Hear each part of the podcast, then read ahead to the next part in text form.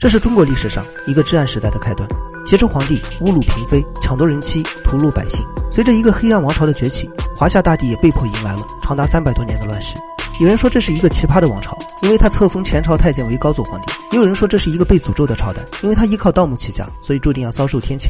大家好，我是白同学，今天我们要说的就是荒唐的曹魏。东汉末年，内有宫廷争斗，外有豪强压迫，在民不畏死，奈何以死惧之的风气下，终于天下大乱。一股名为黄巾的势力迅速崛起，他们喊着“苍天已死，黄天当立”的口号，带着四十万大军，迅速席卷了整个中原大地。面对浩浩荡荡的起义大军，腐败的东汉朝廷却无力镇压。在帝王躺平的同时，地方郡县只能自行招募士兵，尝试用魔法来打破魔法。不过，这样的做法显然是饮鸩止渴。虽然能暂时遏制黄巾的发展，但在这些地方势力拥有军权之后，也渐渐生出了同张角一样的想法，纷纷开始脱离朝廷的掌控。一时间，整个中原遍地都成了东汉的掘墓人，促成了一个军阀割据的时局。后来，唐末的节度使、清末的地方团练，完全就是重走了东汉末期的旧路。所以说，历史给人们最大的教训，就是人们从来不在历史中汲取教训。公元幺八九年，凉州军阀董卓闯入皇宫，打着匡扶汉室的旗号，彻底掌控了东汉朝堂，抢夺了帝王后宫。眼看着外患未除，又添内忧，面对董卓的不义之举，各地军阀矛头一转，高举着维护汉室的大旗，组成了十八路诸侯联军，准备先行覆灭这个投机倒把的董卓。而这支联军的领袖，就是当时的渤海太守袁绍，是仅次于董卓的第二大军阀势力。在袁绍手下有一员重要的大将，他就是后来挟持天子的曹操。曹操小名曹阿满，外号人妻曹。曹操的祖父是东汉的宦官曹腾，父亲曹嵩是曹腾的养子。因为出生于宦官世家，世代服务朝廷，所以也算是对东汉有点感情。但就在他跟随诸侯联军包围董卓之后，却发现这些势力各怀鬼胎。毕竟时局未定，谁也不想带头冲锋，过早损耗自己的实力。没过多久，因为联军内部的互相猜忌，导致联盟就地解散。而看透一切的曹操，也不再继续望于他人的实力，开始专心对抗黄巾军，准备培养自己的军队。之所以曹操的名声不太好，主要还是因为势单力薄，想在乱世之中杀出一条血路，就要唤起人们内心深处的欲望。于是他纵容士兵屠城盗墓、烧杀抢掠，两年的时间就在青州彻底剿灭了黄巾势力，俘获降兵三十余万，人口百余万，成为了诸侯势力中的后起之秀。此后他又拜刘备、灭袁术、战吕布，最终在公元幺九六年迎回天子，开始挟天子以令诸侯。与董卓不同的是，曹操在表面上还是一位心腹汉室的大臣，并没有引起各路诸侯的联合讨伐。当时外患已定，但反观天下诸侯依旧无心归附。于是曹操又打着收复河山的旗号，开始依次讨伐割据的诸侯势力。他先是大败张绣和袁术，又发动了官渡之战，击溃了当时最大的敌人袁绍。再紧接着他又南下，发动赤壁之战，结果被孙刘联军挡在了长江以北。曹操之所以能在东汉末年脱颖而出，除了唯才是举和卓越的军事眼光之外，更重要的是他懂得发展经济。虽然带兵讨伐时会以屠城来收买军心，但收复一个地方后，也会尽快推动一些恢复经济的举措，比如在北方屯田、兴修水利，短时间就让田地实现了复耕。从文上来看，我们小时候都学过他的《龟虽寿》，确实也算是文采卓越。当然，曹操身上还有一个最大的槽点，就是他的这个外号“人妻曹”。在正史之中，曹操就有十五位妻妾，三十二个子女。他的正妻叫做丁氏，人称丁夫人。后来因为曹昂战死，丁夫人在一气之下与曹操决裂。这个决裂的原因也不单单是因为曹昂的战死。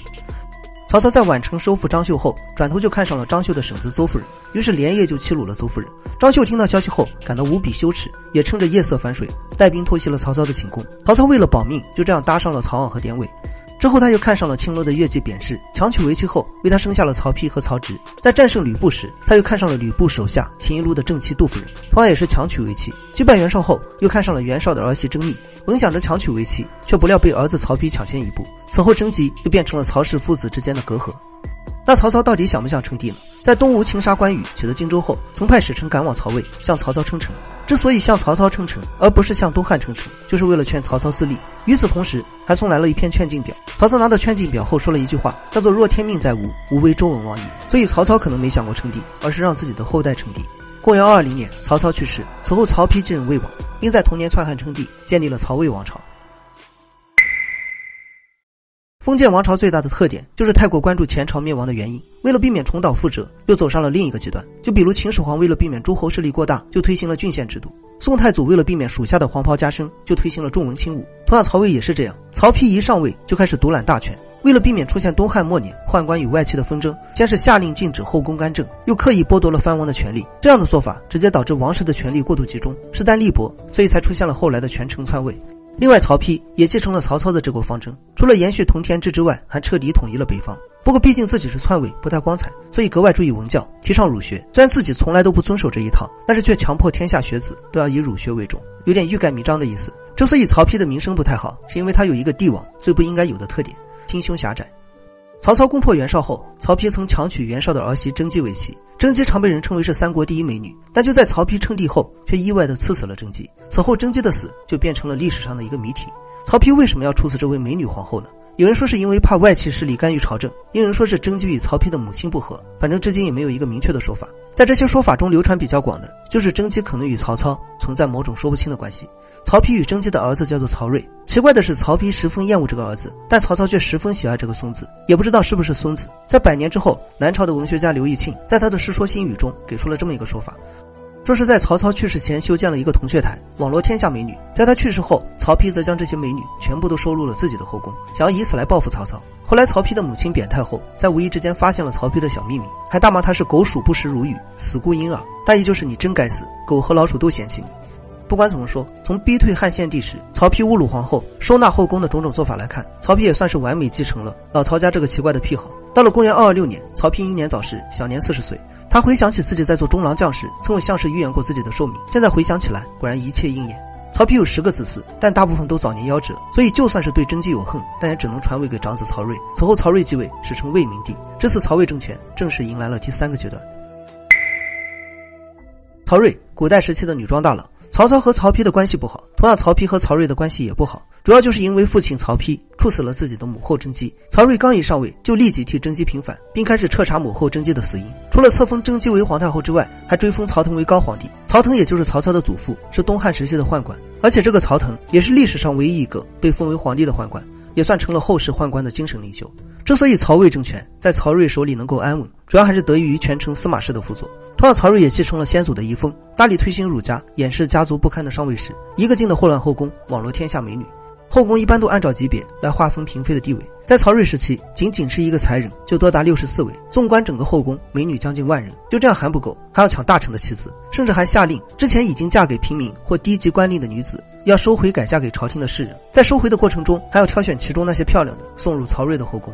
看上去还是同样的癖好，不过也正是因为好色，导致身体被严重透支，拢共就生了两个儿子，还全部都是早年夭折。那就这么一个人，为什么还被后人称为魏明帝呢？这是因为曹睿在生前就自己确定了自己的庙号，可以说是荒唐至极。公元二三九年，曹睿去世，享年仅三十五岁，算是曹氏家族的长寿者。此后，皇位传给了养子曹芳，成为了曹魏政权的第三位皇帝。曹芳继位时年仅八岁，朝政大权只能由大将军曹爽和太尉司马懿共同管理，算是一个傀儡皇帝。到了公元二四九年，曹芳还没开始亲政，司马懿就发动了高平陵之变。这次宫变之后，曹爽被罢黜，司马家彻底掌控了整个曹氏朝堂。曹芳继位期间也没有什么建树，除了继续祸乱后宫之外，就是每日纵情歌宴，不然就是召集宦官和宫女去玩什么裸衣的游戏。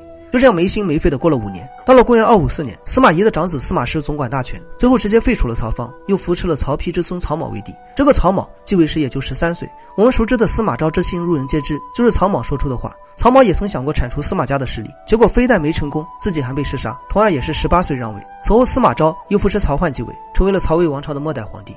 之前的曹芳和曹某起码还有能力与司马氏周旋，而曹奂就是一个彻彻底底的摆设。实际上，在这个时候，曹魏就已经名存实亡。于是，司马氏就将目光放在了统一天下的大业上。